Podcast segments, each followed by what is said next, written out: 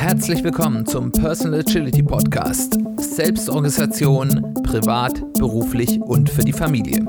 Ich bin Simon Kleiber.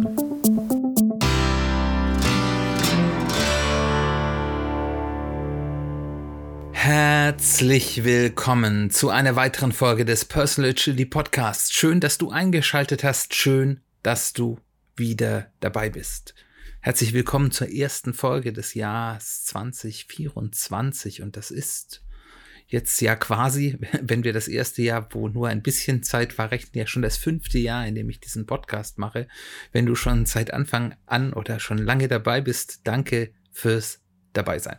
Wenn du es später hörst, ähm, ist das nicht so wichtig, aber wie gesagt, äh, ich, wenn du jetzt sozusagen zum Erscheinen des, der Folge hörst, äh, wünsche ich dir ein gutes neues Jahr.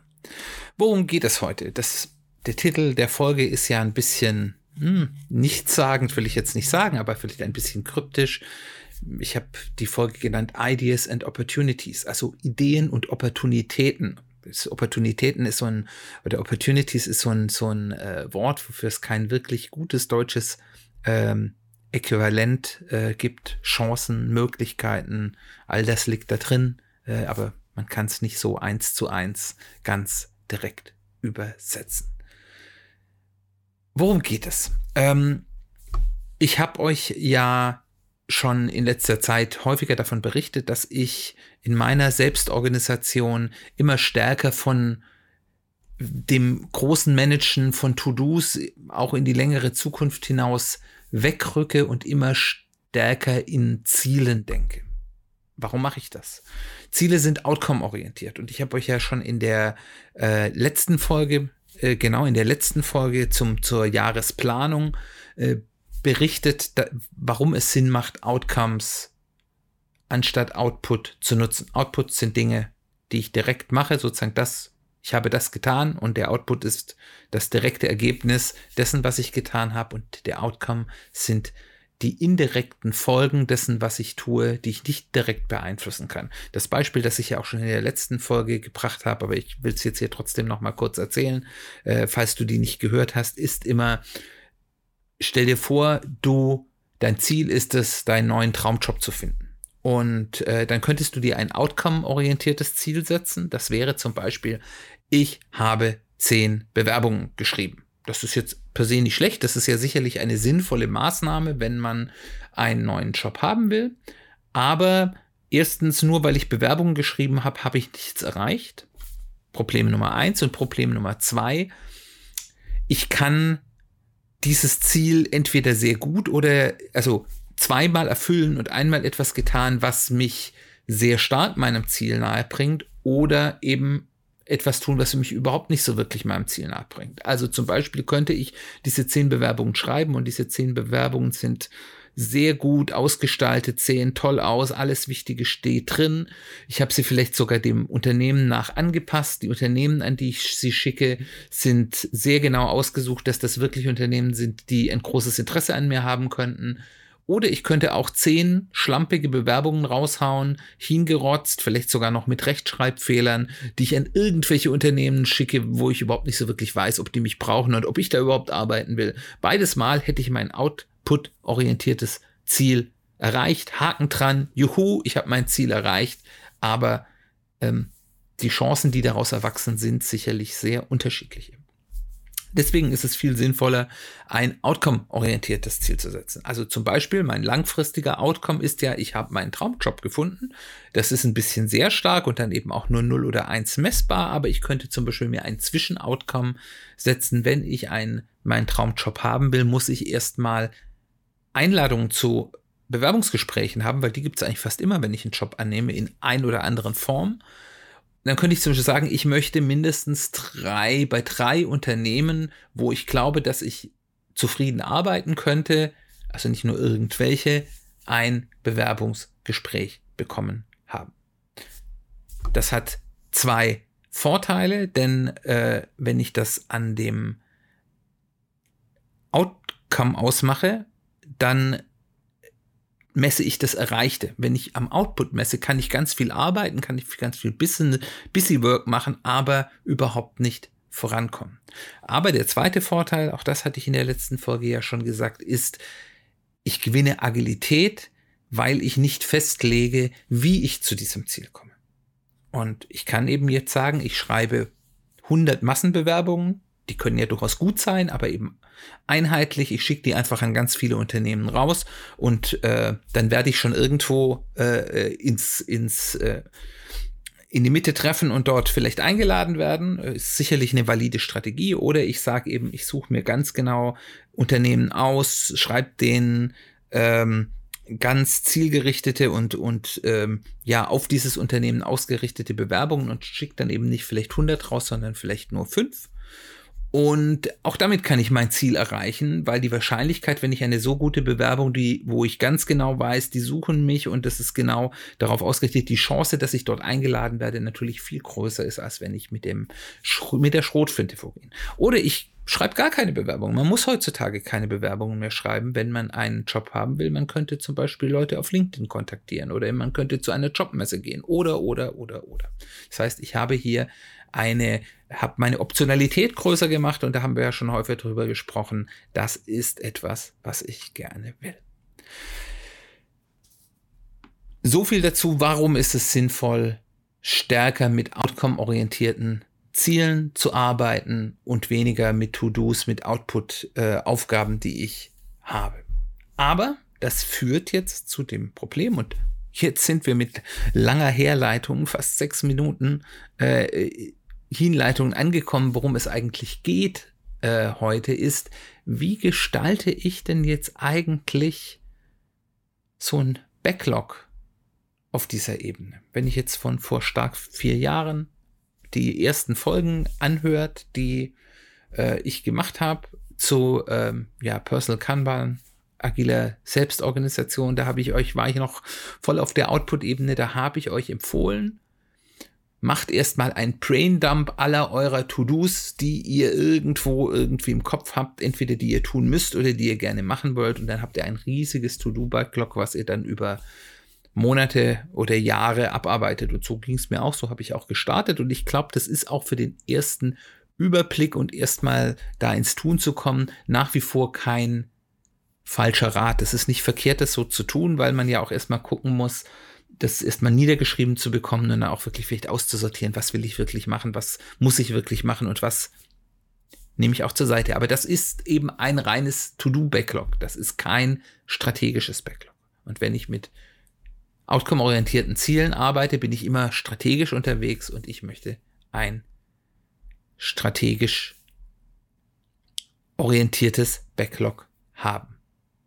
Und natürlich habe ich auch weiterhin ein output-orientiertes Backlog mit Dingen, die einfach gemacht werden müssen. Wir können uns davon ja nicht lossagen. Da gibt es eben Dinge, die haben für mich keinen hohen strategischen Wert. Die mache ich vielleicht noch nicht mal gerne, aber sie müssen halt erledigt werden, weil wenn ich sie nicht mache, hat das negative Auswirkungen, entweder auf mich oder auf meine Familie oder an anderer Stelle, ähm, die ich so nicht will. Aber trotzdem möchte ich für die Dinge, die eben nicht reine To-Dos sind, die ich tun muss, sondern die eben eher zielorientiert sind. Und ich arbeite daran, dass dieser Anteil immer mehr wird, brauche ich in irgendeiner Form ein Backlog. Und so ein strategisches Backlog kommt in zwei Geschmacksrichtungen. Die erste ist, sind langfristige Ziele, zu denen ich mich schon entschieden habe. Die will ich nutzbar machen, indem ich daraus mittelfristige und kurzfristige Ziele ausbreche. Das, was ich als Ziel habe, will ich vielleicht erst in fünf oder zehn Jahren oder glaube es erst in fünf oder zehn Jahren zu erreichen, aber ich weiß, ich muss heute schon etwas dafür tun, um dieses langfristige Ziel zu erreichen. Und aus diesen kurzfristigen Zielen kann ich dann irgendwann kurzfristige To-Dos ableiten. Und dazu gibt es ein gutes Pattern, das äh, sogenannte Sophie-Prinzip. Das kommt genauso wie das Prinzip, wo wir heute drüber arbeiten, auch aus dem Flight-Level, ähm, ja, Werkzeugkasten, äh, wie man das machen kann. Man kann das auch anders tun. Da gibt es auch sowas wie OKRs mit, mit Molds und Objectives und Key Results, was wir ja auch schon besprochen haben. Aber es gibt eben auch dieses Sophie-Prinzip, was ich sehr, sehr gut finde. Da wird es im Februar, wie gesagt, eine Folge geben, äh, wo wir das mal genauer beleuchten. Aber darum soll es heute nicht gehen. Weil das ist zwar in einer gewissen Art schon ein Backlog, weil es die langfristige Planung betrifft und da immer wieder To-Dos rauspurzeln. Aber es ist eben auch nicht wirklich ein Backlog, weil das eigentlich Dinge sind, für die ich mich schon entschieden habe. Auf dieser langfristigen, zielorientierten Ebene sind das eigentlich schon Dinge, die sind schon in Process, die sind schon in Arbeit, da arbeite ich schon dran.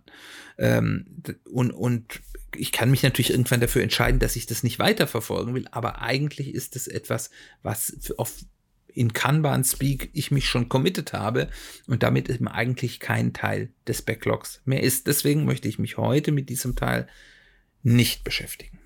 Die zweite Geschmacksrichtung ist, sind Ideen für Ziele,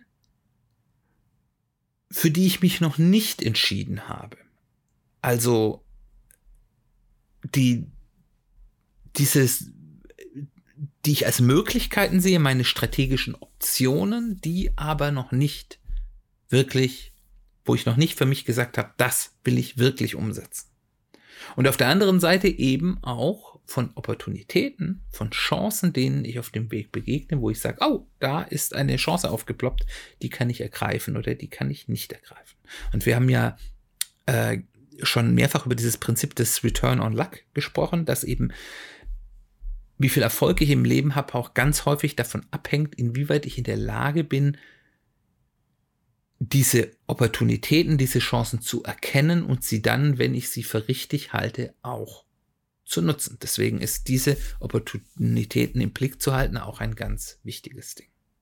Und den meisten von uns geht es ja nicht so, dass wir nicht wüssten, was wir mit unserem Leben anfangen könnten. Also ich weiß nicht, wie es dir da geht, aber mir geht es so, ich habe genug Ideen, was ich Tolles machen könnte. Das reicht für mindestens zehn Leben aus. Und das ist ja auch so eine äh, Frage des geistigen und emotionalen Reifeprozesses, dass man irgendwann für sich selbst auch anerkennt, okay, ich werde nicht alles in meinem Leben tun können. Und ähm, das ist auch nicht schlimm, aber ich muss mich dort irgendwo entscheiden. Und äh, wir haben viele Ideen von prinzipiell erstrebenswerten Zielen. Und wie gesagt, viel mehr, als wir realistisch erreichen können. Das gibt die berühmte Bucketlist, die Löffelliste auf Deutsch wird das gerne auch genannt.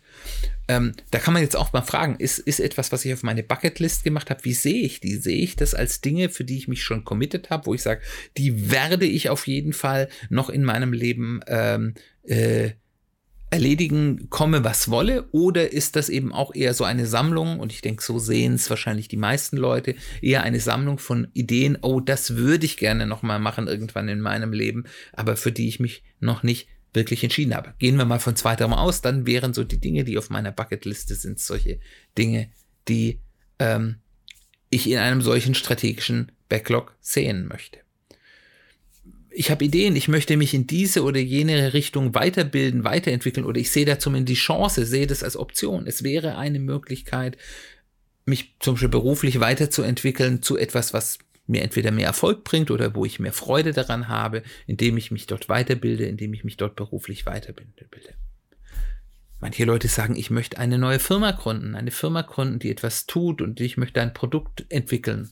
Ich möchte ein Buch schreiben ich möchte zum Beispiel, gibt es irgendwo der Punkt, wo ich darüber nachdenke, möchte ich jetzt mit der Partnerin oder dem Partner, den ich jetzt habe, eine langfristige Beziehung eingehen und vielleicht sogar eine Familie gründen. Das ist ja auch eine, sich dann dafür zu entscheiden, eine sehr schwerwiegende Entscheidung, die den Weg des spät weiteren Lebens ziemlich maßgeblich beeinflusst.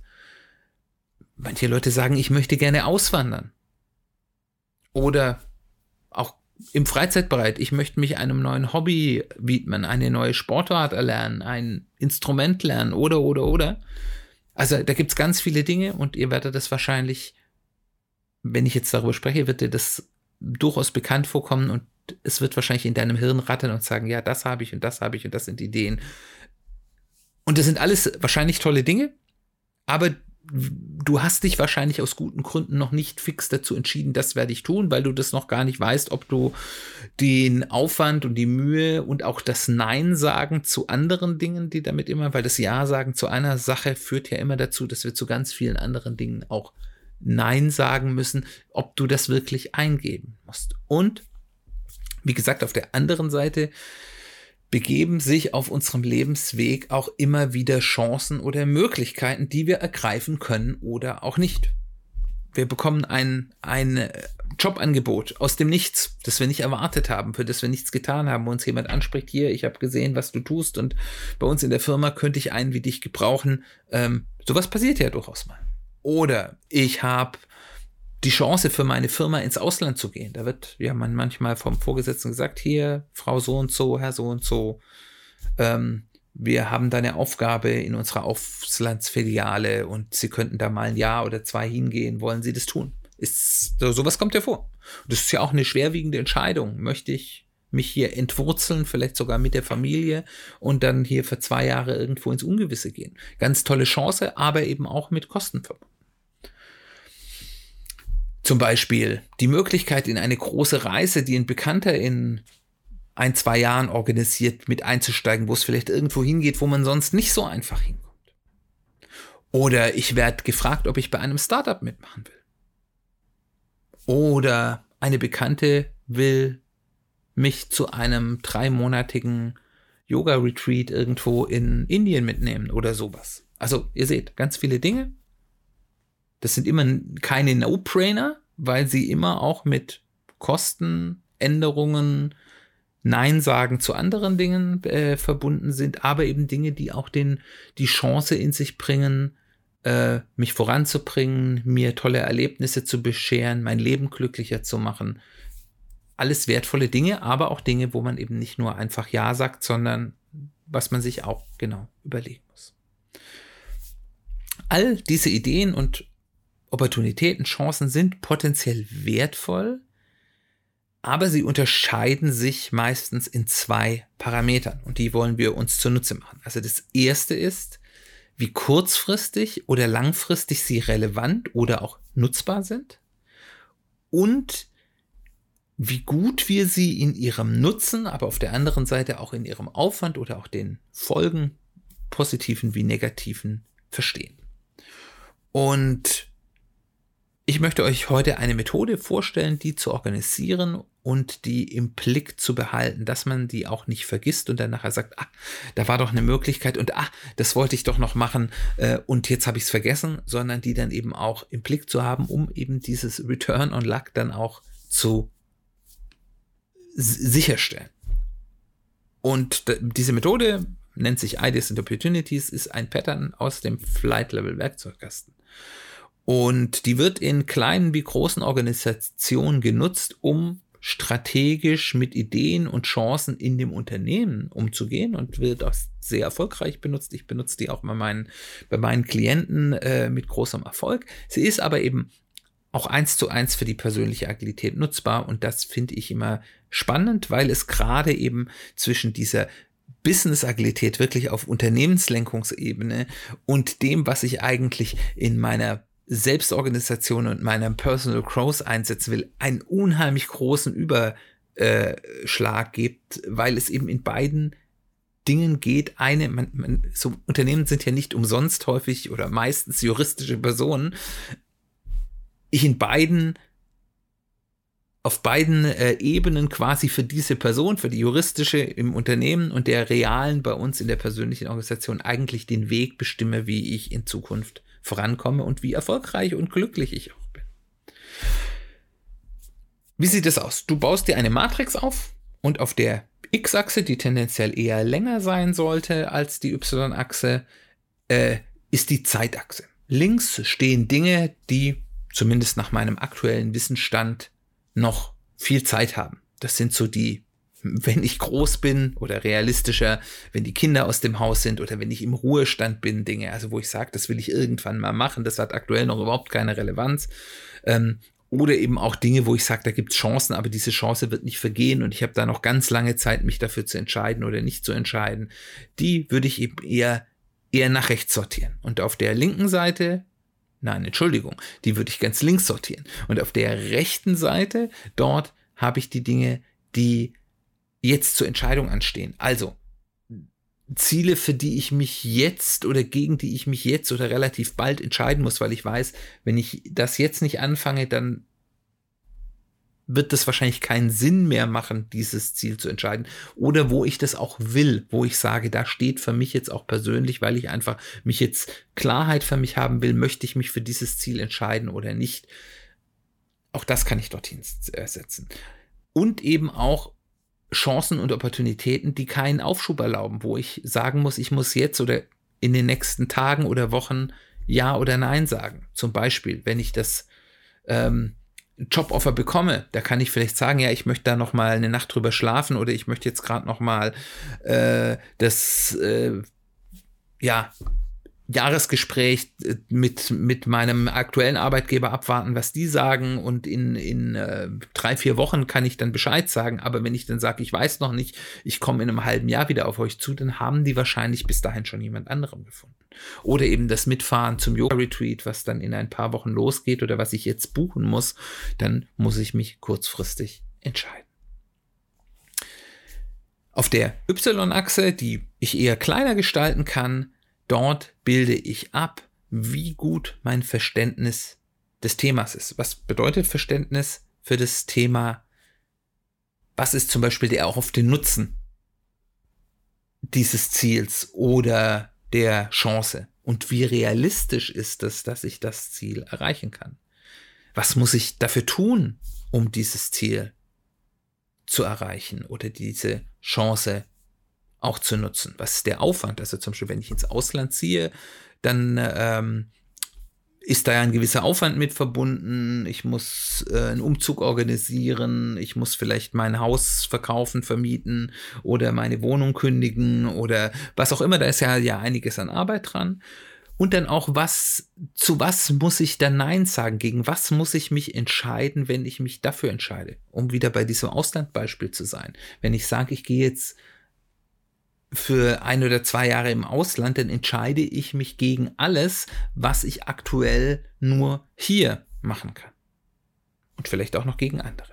Was sind Nebenwirkungen? Was hat das zum Beispiel, wenn ich sage, ich äh, mache eine bestimmte Dinge, hat das vielleicht äh, Nebenwirkungen, dass ich sage, wenn ich mich dieser beruflichen Chance äh, aussetze, disqualifiziert mich das vielleicht sogar für bestimmte andere Aufgaben, weil wenn ich es gibt ja manchmal, dass wenn man eine bestimmte Ausbildung hat, bestimmte andere Dinge nicht mehr machen kann. Oder äh, ich setze mich damit selbst vielleicht auch in der Fremdsicht in eine gewisse Ecke, mit der ich dann eben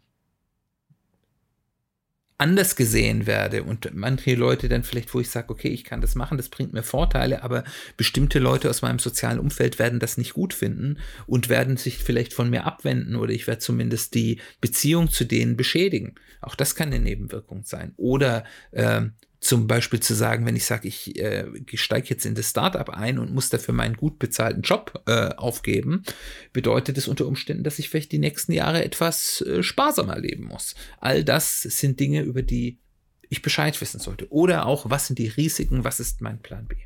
Und das gibt mir dann, da kann ich ja dann ungefähr so, so Pi mal Daumen sagen, von ich verstehe es überhaupt noch nicht, bis ich verstehe es bis ins letzte Detail, kann ich mich dann irgendwo auf dieser Y-Achse für jedes dieser Ideen und Opportunitäten es einzusortieren. Und ich sammle dann eben erstmal all diese Themen. Was sind potenzielle Ziele? Was ist mein strategischer Optionenpool, um es so zu sagen? Was sind Opportunitäten, die es aktuell gibt, für oder gegen die ich mich entscheiden kann? Und die sortiere ich dann auf dieser Matrix ein und habe damit erstmal einen guten Überblick. Was ist da überhaupt? Und ähm, Jetzt kann ich dann regelmäßig da drauf schauen, immer wenn ich, mindestens immer, wenn ich über Ziele nachdenke. Ähm, vielleicht macht es Sinn, da mal alle einmal im Monat, einmal im Vierteljahr, mindestens einmal im Jahr wirklich drauf zu schauen. Und dann kann ich mich fragen, stimmt die Zeitachse noch? Sind die Themen hier noch richtig einsortiert? Bei welchen Themen sollte ich jetzt Arbeit hinein investieren, um das Verständnis zu erhöhen? Also es kann ja sein, dass ich Dinge habe, die, für, die verstehe ich noch nicht wirklich, aber die sind auf der Zeitachse ganz weit links. Die sind irgendwann später, da muss ich jetzt keine Zeit rein investieren, das besser zu verstehen. Wenn ich aber zum Beispiel eine Opportunität habe, die, für die ich mich jetzt bald entscheiden muss, also zum Beispiel nehme ich dieses Jobangebot an oder nicht, dann sollte ich jetzt Arbeit rein investieren, um eine gute Entscheidungsgrundlage dafür zu haben, möchte ich das auf dieses Jobangebot annehmen oder nicht. Also muss ich vielleicht mal mit Leuten sprechen, die in dem Unternehmen schon arbeiten oder früher gearbeitet haben, ob ich da arbeiten will. Ich muss vielleicht ähm, mit meinem bisherigen Arbeitgeber mal klären, wie sieht denn da meine Zukunft aus, damit ich auch weiß, was ich sozusagen aufgebe und, äh, und so weiter und so fort. Also all das, was ich tun muss, um zu verstehen, ist das eine gute Entscheidung oder nicht. Wo muss ich mich jetzt entscheiden? Das auch zu verstehen, wo steht jetzt die Entscheidung an? Aber auch, was ist nicht mehr relevant? Da werden ganz viele Dinge sein, die dann entweder, weil sich weil wir uns geändert haben, weil sich unser Leben geändert haben, bei Zielen sagen, okay, das ist nicht mehr wirklich eine wirkliche Option. Natürlich könnte ich das noch machen, aber eigentlich ist mir das überhaupt nicht mehr wichtig. Oder eben auch Dinge, Opportunitäten, die einfach vorbei sind, wo es ich habe mich dafür nicht entschieden und nicht entscheiden bedeutet bei manchen Dingen eben auch Nein sagen und dann sortiere ich sie aus. Und last but not least natürlich auch, was ist dazugekommen. Und wenn ich das regelmäßig mache, habe ich immer einen guten Überblick über die Möglichkeiten, die Optionen, die ich habe, mit meinem Leben weiter vorzugehen und kann dann eben auch bewusst daran arbeiten und es weniger vom Zufall bestimmen zu lassen. Welche Ziele möchte ich denn wirklich weiter betreiben? Was, für was möchte ich mich entscheiden, die auch besser zu durchdenken und es nicht nur einfach so zu machen und aber eben auch zu sehen, welche Chancen habe ich eigentlich und welche ergreife ich davon und welche nicht, wo pushe ich mein Return on Luck und ergreife diese Chancen und wo sind vielleicht auch die Nebenwirkungen dieser Chance zu groß oder der Nutzen zu gering, so dass ich sie vielleicht auch verstreichen lasse. Was sind deine Erfahrungen? Wie gehst du um mit diesem großen Pool an Optionen, der vielen Ideen, mit denen wahrscheinlich auch du mehr als ein Leben füllen könntest. Äh, hast du dort irgendeine Strukturierung, wie du damit umgehst? Ähm, wenn ja, würde mich das sehr interessieren, wenn du vielleicht mit dem, mit dem Ideas and Opportunities Pattern schon Erfahrung gesammelt hast oder jetzt das mal ausprobierst und da Erfahrung sammelst, komm auf mich zu und lass mich wissen, wie es dir damit geht. Ansonsten herzlichen Dank fürs Zuhören. Nächste Woche steht unsere Folge unter dem Titel Wer gibt, gewinnt. Und was sich damit, es damit auf sich hat, erfährst du nächste Woche. Ich freue mich, wenn du wieder dabei bist. Wir hören uns bald wieder.